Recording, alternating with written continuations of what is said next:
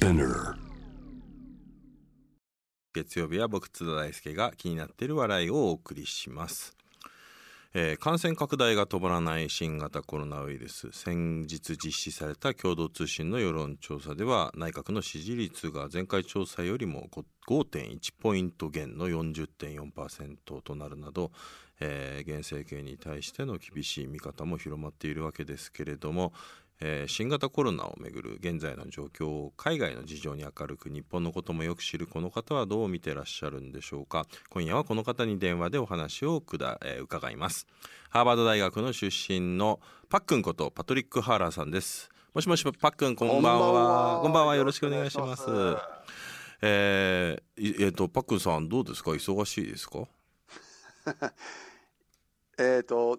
忙しい芸人は芸人じゃないみたいな、えーご時世ですからね。えー僕は、まあ、あの、おかげさまで電波系の仕事はまだ入ってますけど、あのうん講演会とか、えーロケモノとか、えーまたは公開収録とか、こういうものがあの今までスケジュールの、えー多分まあ半分ぐらいの時間を占めてたんですけど、うん。これが全部飛んで、今家にいることが、あの基本ですね。あ家にいながら、まあ、ズームだとかあるいは電話とかでの出演っていうことなんですね。あのこういうあのの取材系とか、またあの、まあ、番組によってはあの電話中継で生中継もあの参加させてもらえるんですけどね。うーんなるほど、うん。はい。あの早速ちょっと伺っていきたいんですけれども先週金曜日安倍首相が記者会見を行ってですね国民一人当たりに10万円を給付することを発表しました、まあ紆余曲折あったということでもありますしちょっとい一つメッセージがあるので読ませてください。はい。ラジオネームママさんパックンに質問です、えー現在私は仕事が完全に休みになり収入も止まりました。日本政府には手厚い給付を期待しますが今の日本政府のスピード感考えまた案をどう思われますか？いかがですか？えーみんなが全く同じ疑問を持っていらっしゃると思いますね。あのそして、まあ、同じ状況で困っている方はいっぱいいると思うんですけど、まあ、口にするスピード感が、まあ、言葉だけで終わったら何も意味ないんじゃないですか。うんですから、スピード感と言うなら、もう明日にでも振り込めると思うんです。うんあの年金もらってる方は、あの口座番号は分かってるはずです。うんあとあの、子供手当とか、えーまたは確定申告してる方など、いろんな方の口座番号はとりあえず分かってるはずなんで、すぐ送っていただきたい。スピード感を大事にするなら。そして、あの、まあ、その口座が分からない方は、えー区役所に行けばすぐもらえるとか、変な話、あの、身分確確認は、僕ら普段から、えーあちこちでやってるんじゃないですか。まあ免許証とかも使ってますね。免許証とか、うん。またあの、まあ、オンラインでも、えー本人確認のためにだけ、えークレジットカードを入力することもありますけど、うん。そういう、えークレジットカードなどとタイアップして、あの本人確認、一人に一回しか振り込まれない、この、えー10万円の不正を防ぐ対策は考えられます。うんやる気があれば、明日、明後日にでもにでもみんなの手元に届くはずだと僕は思います。しかしそれ10は万円は、うんはい、どうぞ。まあしかしそのやる気があればできるであろうことがなかなかやっぱり今できてるようには見えないですよね。その通りです。で、あの、変な話、どうするのか、議論自体にも、えー議論だけにも3週間ぐらいかけてるじゃないですか。うんもう30万円でもいいし、10万円でもよかったけど、もうすぐ決めて、すぐ実施した方が良かったのになと思います。うんあの、必要なお金がやっぱり必要なタイミングで行き渡らない行き渡らないことでやっぱりかなり困窮している人が出てきているということですからね。はい、あのよく、えーまあ、ちょうどコロナウイルス、えーでみんな頭いっぱいですけどあの、コロナもどんな病気もそうなんですけど、初期症状が出た瞬間にあの治療を受けると、それがあの悪化せずにあの、より軽い程度で終わ終わる可能性が高いじゃないですか。それは治療だけじゃなくて、あの病気だけじゃなくて、経済にも言えることなんです。10万円が手元にあれば、破産しない人、10万円が手元にあれば、えー引っ越さなくて済む人、10万円があれば、あの子供の学費が払える人とか、こういう困ってる方は、1日2日の違いで、もうこの後の波紋が大きく変わるわけです。うんだからスピード感が額と同じぐらい大事だと思うんです。うんスピード感と安定。ですから僕正直、毎月10万円あのという制度を作るのにあの時間かかるから、とりあえずあの今10万円で、来月、詰まった10万円であの失業された方のベーシックインカム的な、えー制度が導入されるまでは時間かかるんですけど、やります、支えます、ご安心くださいって言った方が、あの国ももあるし、経済もあるし、結局、えー早く立ち直る分だけ安く済むと思うんですね。うん、これあのパックに伺いたいんですけれども、えーこれ安倍首相の記者会見でもですね、まあ、いわゆるこういった経済対策、えーまあ、諸外国、まあ、特に欧米とかですとうんやはりまあかなりまあベーシックインカム的な形で、うん迅速にね行き渡るような対策をあの緊急的にやってるんですけれども、まあ、うん。そういった質問も出たんですけれどもあうん。の首相的にはこれ国際的に全く遜色ない我が国の世界支援は世界で最も手厚いと世界一っていうふうにねおっしゃったんですけどこれあたりってあの海外の報道とか見られていてどうご覧になりますか、あの世界最低ではないですよ、うん。少なくとも。うん。あのえーもちろん財政状況で、えーえー給付金が、えー出せない国もありますし、結局あの、赤字国債で、えーやるしかないから、あのそれぞれの国の人の信頼、えー度次第であのこういう対策ができるかどうかが大きく変わるんですけど、先進国の中で、あのいわゆるピアカントリー、えー日本と仲間とされるような G7 とか、えーに比べると最高ではないです。うんあの半ばぐらいだと思いますね。うんなるほどあの今日実は、はあのパックンがですねあの新型コロナウイルスについて物申したいことをいくつか事前に伺っていてですね、はいまずそのこの日本がですね第三の道を歩歩んで歩んでいるように見えるということなんですけどこれちょっとどういうことか説明してもらっていいですか、あの世界には、えー失敗例と成功例がいくつかありまして、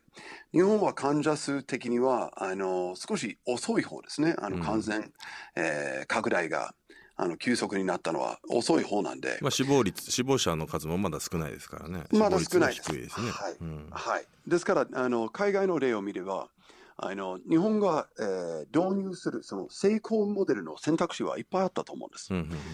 えーで僕はあのちょうどですねあのニュースウィークの記事をこれに関して書いてるんですけどあのハードとソフトというふうに分けてるんです。ハードなものはまあ例えば武漢で見る。あの完全ロックダウンしてあの外出厳禁、えー外出を、えー外出禁止を破った人はあの溶接で玄関をと閉じ込めて家に閉じ込めるっていうあのぐらい強硬な策を取ってるんですね。うんこれがハードな例。うんソフトな例って言ったら、シンガポールとか台湾とか、でこういう国は何をしてるのかというと、まあ、まずはあの入国制限は厳しくつけたんですけど、帰ってくる、えー国民に対しては隔離期間を設けて、で大体、えー携帯電話の GPS データを使って、えー自宅待機してるかどうか、きちんと監視するうんうんするんですね。なるほどで、その後、あの幅広く検査を行い、あの感染者が出たら、その周りの、えー接触ある可能性のある人、みんな、えー症状が出た瞬間に、えー検査を行います。そして、あの友達が、えー今、シンガポール、えーに住んでまして、昨日電話があったんですけど、あの自分の近所とか、昨日行ったスーパーとか、えー自分の職場とか、自分が接触した可能性のある場所に感染者が出た場合、すぐアラートが鳴って、うんあなたがいついつ何時間滞在したどこどこに感染者がいました。もし疑いがあるなら今すぐ検査をというふうに、あのピンポイントで、えー情報を確認して国民にそれを配ってるわけです。うんこういうソフトな対策のおかげで台湾とかシンガポールはほとんど経済を、えー経済活動を止めずにあの日常生活にそこまでの波紋を及ばさずに、えー対策できてて台湾は2000万人以上の、えー人口を誇ってでもちろん、えー隣の中国とは密接な関係ではありますけどいまだに、えー感染者数が500を上回ってません。すごい成功例だと思いません？うん、だからやはりまあ台湾が多分世界の中でも、まあ、台湾ニュージーランドあたりがまあ 最も、まあ、ロックダウンもねあの効果的にやりつつ、ニュージーランドなんかはもうロックダウンのね緩和を始めるっていうことでもありますしそうですね、うん、だからほんでも台湾って言ったらねもう沖縄からすぐで、まあ、まさしく日本からすぐ距離的にも近いところで、はい。えー、参考にねできる事例たくさんあったと思うんですけどなかなかそこがね生かされてない感じはしますね。そういうことですね。ニュージーランドは少し真似しづらいのは事実ですね、うん、あの人口も500万人ぐらいでなぜか羊がその5倍ぐらいいるって国なんですけど あの台湾は真似できる。あと隣の韓国も真似できる。うん、ドイツも真似できる。うん、でもそういうも、えー、成功例を真似せずに、あのー、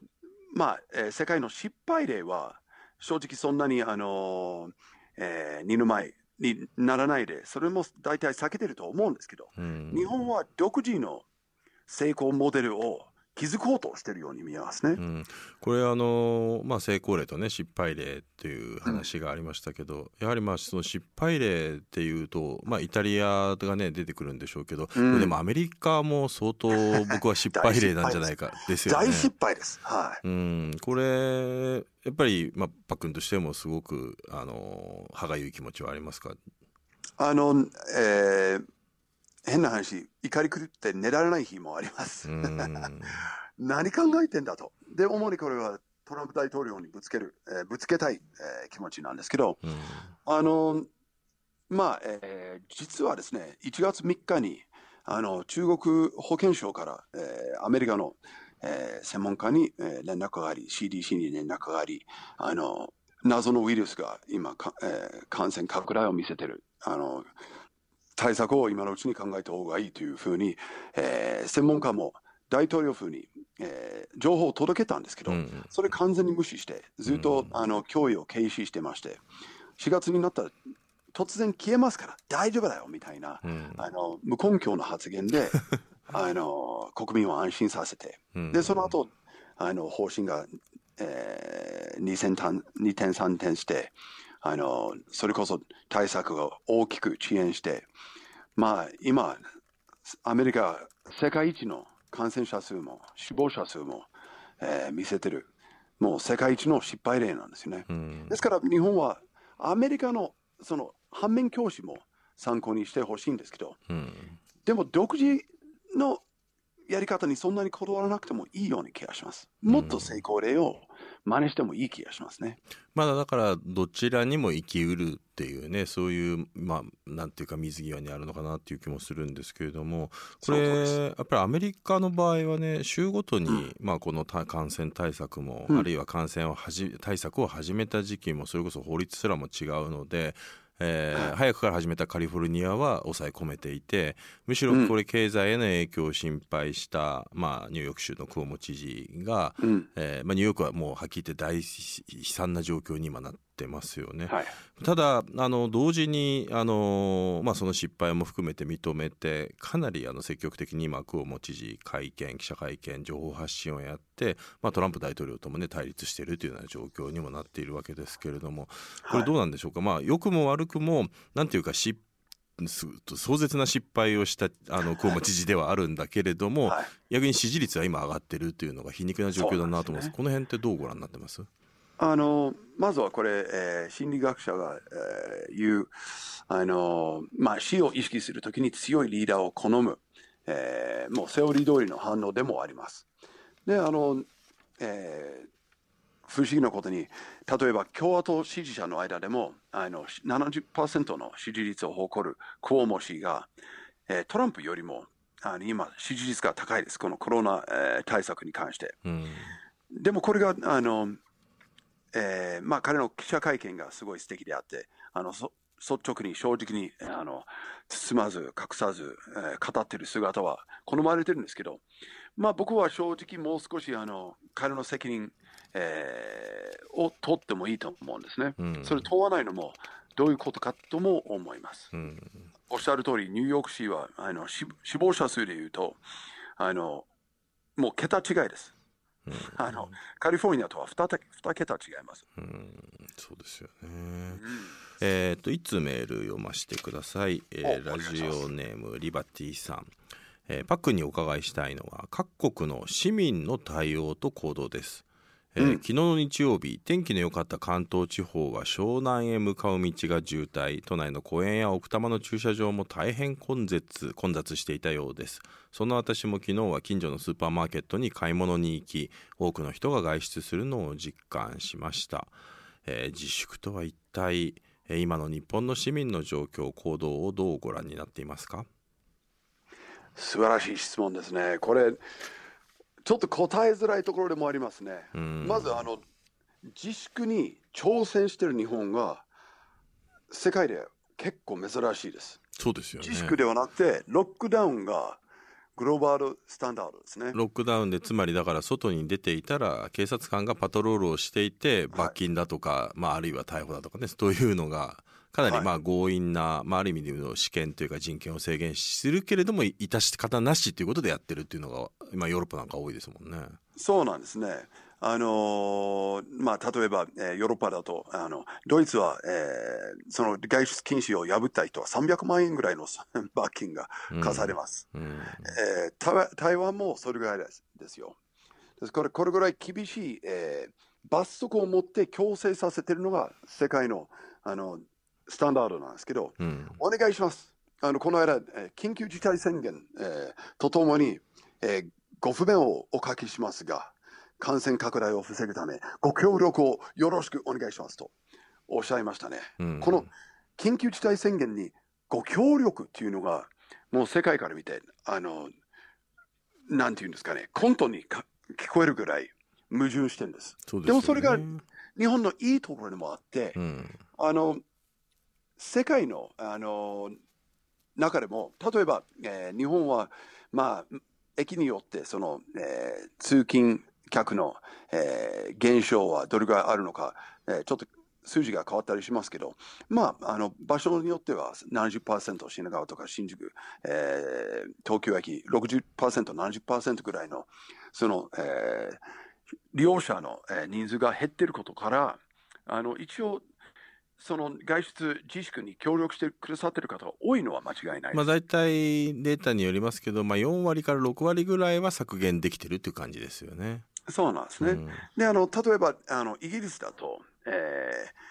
それこそ罰金制度とパトロールを持って守らせてるんですけど、えーそれでもあの外出、えーの割合が73%ぐらいしか減ってないです。うん接触が。うん接触が73%。ということは、厳しい罰則を持ってもなかなか100%の、えー接触を防ぐことはできない。うんというのは事実。日本の中で頑張ってる方多くいるんです。でも、破ってる方は今、破ってるというか、あの自己判断ですから、その判断ミスをしている方も 多いのは事実ですね。うん、これあのパックにねその話に関連して伺いたいんですけど、やっぱり僕アメリカ気になるんですよね。アメリカがもうこの長期間のロックダウンに入ってもうでもロックダウンがもう我慢できないということで、もうデモがロックダウン反対のデモっていうのがお、あのー始まっていてしかもそれをトランプ大統領が支持しちゃってるっていうですね、そうなんですよ。大丈夫かっていう状況になってただじゃあそのロックダウン反対のデモをしている人を僕責められるかっていうとこれもやっぱりもう多分働き口もないやっぱりストレスもたまる、まあなんていうか非人間的な環境にずっと置かれているっていうこともも含めるとでこのコロ新型コロナウイルスがもうものすごく致死率が高いんだったらともかくそこまであの高いわけではない。だったらまあもう多少かかってももうしょうがないと思ってこのロックダウンを解除しろっていう人たちが出てくるのも、まあ、気持ちはわかる部分あるんですね。この辺どう考えてます？あのまずそのデモを煽ってるえートランプ大統領は本当にけしからんうんと思います。あのその皆さんの気持ちを理解するのは大事なんですけど、命を守るまものでもあって、自分だけじゃなくて他人を守る行動でもあるから、あの我慢だけじゃなくて、その支援、えーを提供して協力をお願いするっていう、えーまあ、日本の姿勢というよりも日本のあのその文言が素敵だなと思いますよ、正直。うんですから、強制力を持ってもいいけど、協力してくださってるのは間違いない。で、経済的な打撃を受けるんだったら、それは国で支えて、あの、一部の方が、えーみんなのためにリスクを背負ってる。経済的なリスク。そしてもう一方、あの、一部の方は、えー経済活動して、例えばゴミの回収とか、コンビニのレジをやってる、やってらっしゃる方もそうなんですけど、こういう方々は命をリスクにさらしてるんです。うんみんなが一丸となって頑張ってるところで、あの、ロックダウンだけを、えー反対するとか、えーその政府に対する歯向かう姿勢、えーじゃなくて協力する姿勢を見せてほしいのは事実。うんでもその一方、協政府も協力してもらえるだけの支援策も打ち出さなきゃいけない。お互いに責任があるんですよね。そうですね。うん、僕はあのちなみに、えーアメリカの、えー友達からは、例えばテイクアウトも取らない。あの全部自粛するし、で、あの、料理の、えー原材料はスーパーからデリバリーデリバリーしてもらうんですけど、うん玄関先に置いてもらう。なるほどなるほど。全く人とうん接しないことを心がけているという話を聞いて、日本の危機意識が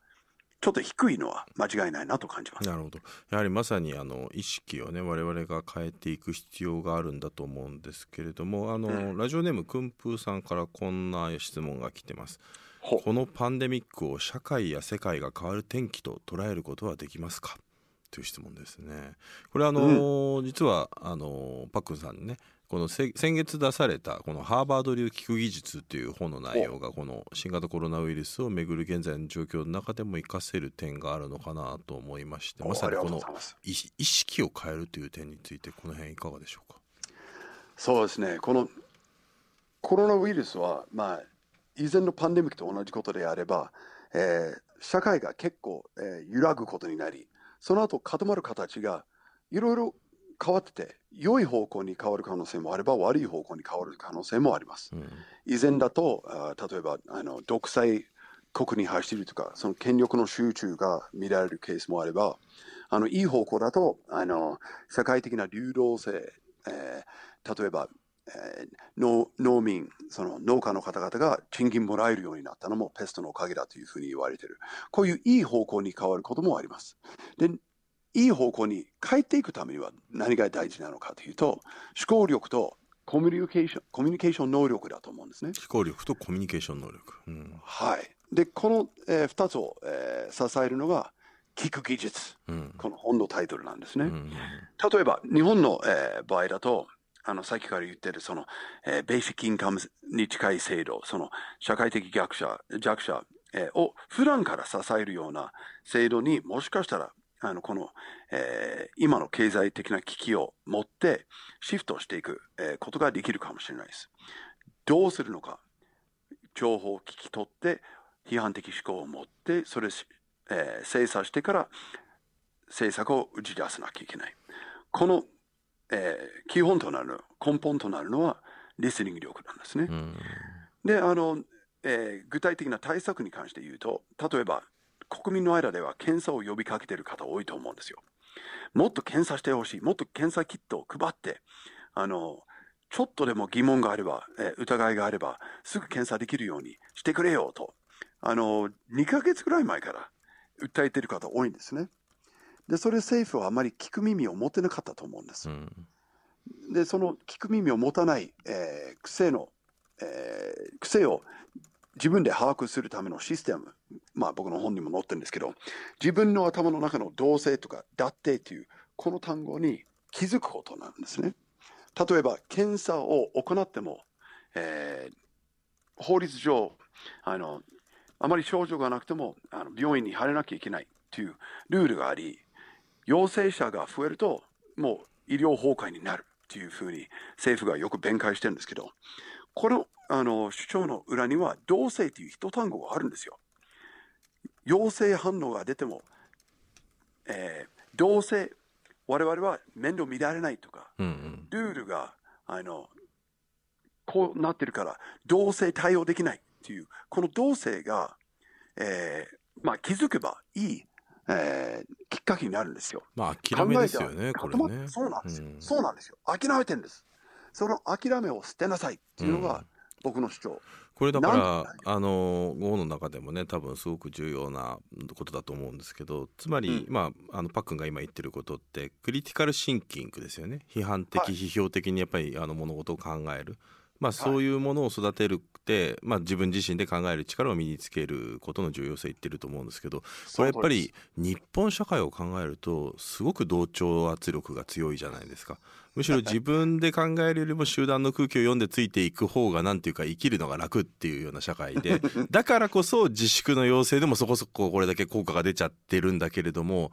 でもそうなるとでもこれでコロナっていうのは全てのことを変えてしまう世界自体が変わってしまうかもしれない。でこれ1年2年3年とかも続くかもしれないってことを考えるとやっぱり社会自体が意識変えていかなきゃいけないんだけれども同調圧力強くてたかったらこれ社会が変われないんじゃないかっていうですね。なんか結構やばいんじゃないかなっていうふうに疑問が出てくるんですけどこの辺どう考えればいいですか？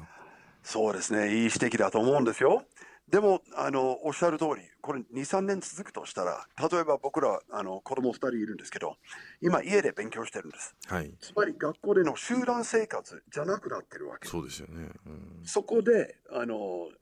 自由研究の時間が増ええー、オンラインで出会う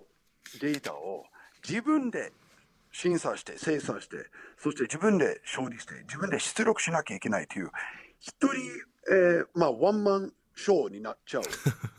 うん、でこれはあの、まあ、それそれにもいろんなあの危険性が含まれてると思うんですけどあの少なくともその、えー、右習い前習い的なあの生活が、えー、できない今はもしかしたら一人一人のその思考力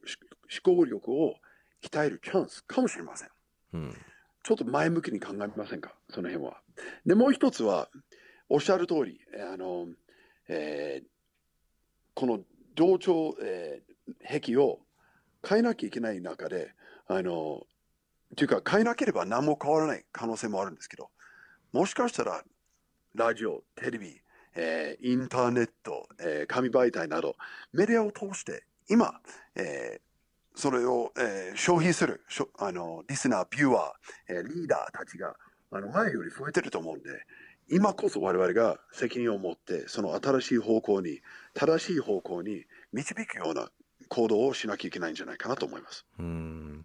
これあれですかね。あのやっぱり批判的思考を鍛えてお鍛えていく。やはりまあこれから多分ゴールデンウィーク、今多分ゴールデンウィークまで我慢しようっていうふうに思ってる日本の方多いと思うんですけど、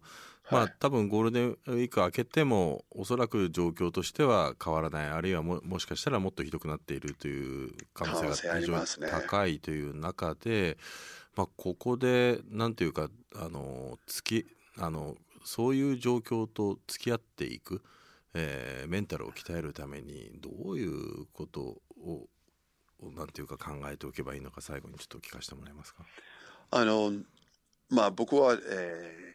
ハーバード大学の研究で2020年2年まであのとりあえず、えー、このソーシャルディスタンス策を取らなきゃいけないという、えー、研究は日本でも大きく話題、えー、になってますけどとりあえずその2年ぐらいの覚悟を今持ってみようとあの日々頑張ってます。でそうするとあの、えー、まず日常生活どうすればいいんだ？僕もこんな暇になったことないんですよ。10歳の頃からずっと仕事をしてる僕ですから。仕事がないとあの途方に暮れる、えー、こともありますけどそこでまず自分であの一日のスケジュールを決めてあの人生の構造を少し構造体を自ら立てるということに、えー、挑戦してます、うん、ちょっと運動したり少しあの、えー、必ず読書をしたり必ずあの執筆とか何かの仕事をしたり必ずあの友達と連絡を取ったりというお約束事をあの重ねることによってまずそのあのソーシャルスキルと思考力が鈍らないことができるかなと思います。そしてあの、まあ、質問の,、えー、の中には鍛えるというとっても大事な一単語が入ってましたけど思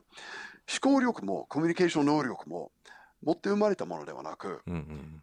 鍛えられるものだと僕は思ってます。うん、ですから例えばさっき言ってた同性とかだってという癖に気づくこと、えー、自分の主張に反応してみること、え